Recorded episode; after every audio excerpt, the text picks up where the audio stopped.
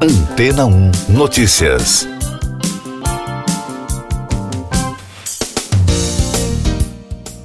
Bom dia! Cientistas estão congelando animais de espécies ameaçadas, destacou a rede britânica BBC nesta semana.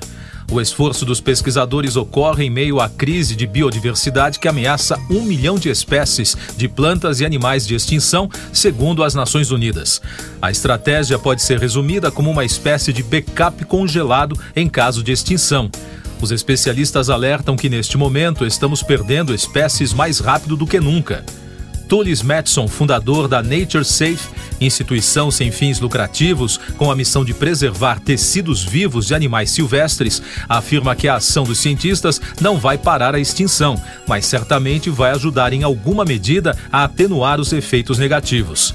A reportagem registrou o computador do laboratório repleto de células epidérmicas compactadas, que são blocos de construção de um organismo com conjuntos únicos de instruções genéticas que fizeram as espécies prestes a desaparecer do mundo. Os especialistas explicam que as células da pele são muito úteis para essa finalidade. As do tipo fibroblasto, por exemplo, depois de serem removidas do freezer e aquecidas à temperatura corporal, se dividem e se multiplicam em um ambiente controlado e um dos possíveis usos para esse material de DNA congelado é a clonagem de novos animais. A tecnologia reprodutiva chamada de clonagem de animais não é novidade e agora está sendo utilizada para a conservação das espécies.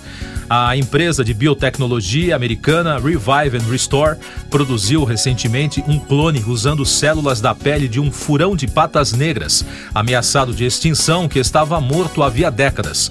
Seus óvulos foram congelados em 1988. A equipe usou a mesma técnica para clonar um cavalo Przewalski, considerado o único cavalo vivo verdadeiramente selvagem, a um custo de 60 mil dólares. O clone vive no zoológico de San Diego, nos Estados Unidos. O serviço é considerado promissor e muitos pesquisadores conservacionistas estão otimistas sobre o que a ciência pode realizar nessa área no futuro, inclusive criar uma nova diversidade genética no planeta. E daqui a pouco você vai ouvir no podcast Antena 1 Notícias. Ações da Petrobras desabam após anúncio de mais uma troca na presidência da petroleira. Ministério Público abre investigação sobre a ação policial que deixou 22 mortos no Rio. Atirador mata 21 pessoas nos Estados Unidos.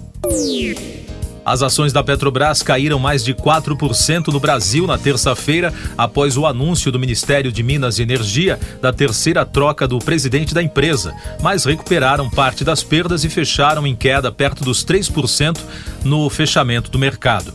Nos Estados Unidos, as ações da estatal brasileira chegaram a cair mais de 12% no pré-mercado. No fechamento do dia, as ações registraram um tombo de quase 4%. O Ministério Público Federal e o Ministério Público do Rio de Janeiro abriram uma investigação para apurar supostas violações da operação policial na Vila do Cruzeiro, que deixou 22 mortos na terça-feira. Em ofício encaminhado ao Ministério Público Federal, a Polícia Rodoviária disse que o objetivo da ação era cumprir mandados de prisão e desarticular uma organização criminosa. A ação apreendeu 13 fuzis, 4 pistolas, 12 granadas e uma grande quantidade de drogas. Um homem de 18 anos matou a tiros 19 crianças, uma professora e um adulto em uma escola primária no Texas, nos Estados Unidos. O ataque ocorreu na Robb Elementary School em Uvalde. O atirador foi morto no local, de acordo com o departamento de polícia. Eu sou João Carlos Santana e você está ouvindo o podcast Antena 1 Notícias, trazendo mais destaques do noticiário nacional, falando das eleições. O Tribunal Superior Eleitoral autorizou a criação da primeira federação partidária no país. A Brasil da Esperança reúne os partidos PT, PCdoB e PV com isso, as siglas poderão atuar como se fossem uma só por quatro anos. Neste tipo de modalidade de aliança, as siglas funcionam como um único partido no Congresso, utilizando o mesmo fundo partidário, tempo de televisão e todo o conteúdo programático. O ministro do Supremo Tribunal Federal, André Mendonça, autorizou que os estados e o Distrito Federal se manifestem na ação polêmica que discute a cobrança do ICMS sobre o valor do diesel. A decisão ocorre em meio à disputa entre o governo e os estados sobre a cobrança do imposto. A Justiça Federal em Roraima determinou que o governo federal retome a retirada de milhares de garimpeiros que estão na terra indígena Yanomami. A decisão obriga as autoridades federais a apresentar um novo plano emergencial para a retirada dos invasores em razão do descumprimento de decisões judiciais anteriores. O Senado aprovou uma medida provisória que permite a renegociação de dívidas do Fundo de Financiamento Estudantil. O texto agora vai à sanção do presidente Jair Bolsonaro. O FIES é um programa pago pelo governo federal enquanto os alunos cursam a faculdade e depois os estudantes precisam quitar a dívida após o término dos estudos. Destaques da saúde. O Brasil registrou na terça-feira 228 mortes pela Covid-19 em 24 horas, totalizando mais de 665.900 óbitos desde o início da crise. A média móvel nos últimos sete dias é de 97, com tendência de estabilidade.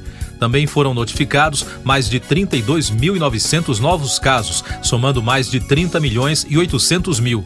Com isso, a média móvel de infecções no mesmo período de uma semana foi a 15.400, com tendência de queda.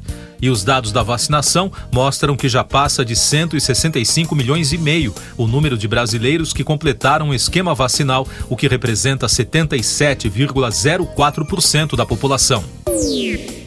Em Pernambuco, o Ministério Público informou que há 88 crianças e bebês na fila de um leito de UTI.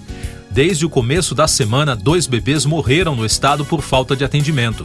A situação também preocupa em Santa Catarina, onde 11 crianças aguardam na fila por leitos. Nos dois estados, a maioria dos casos está relacionada a problemas respiratórios nas crianças.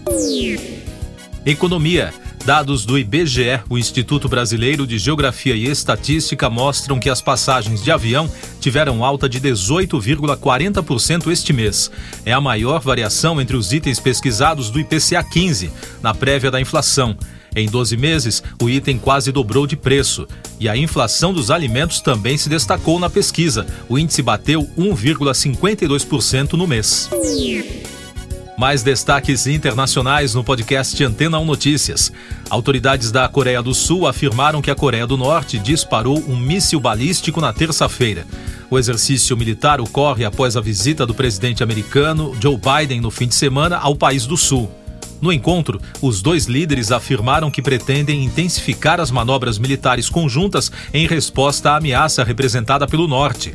Além disso, Biden e Yoo Suk-yeol ofereceram ajuda contra a Covid-19 na Coreia do Norte. A escritora norte-americana Nancy Crampton Brody, autora da obra Como Matar Seu Marido, está sendo julgada pela morte do marido. Ela é acusada de matar Daniel Brody com uma arma cujo cano comprou na internet. Segundo a imprensa do país, a escritora de 71 anos passava por dificuldades para pagar a hipoteca da casa onde vive, mas tinha apólices de seguro de vida que valeriam mais de 1 milhão e 400 mil dólares no caso da morte de Daniel. Siga nossos podcasts em antena1.com.br. Este foi o resumo das notícias que foram ao ar hoje na Antena 1.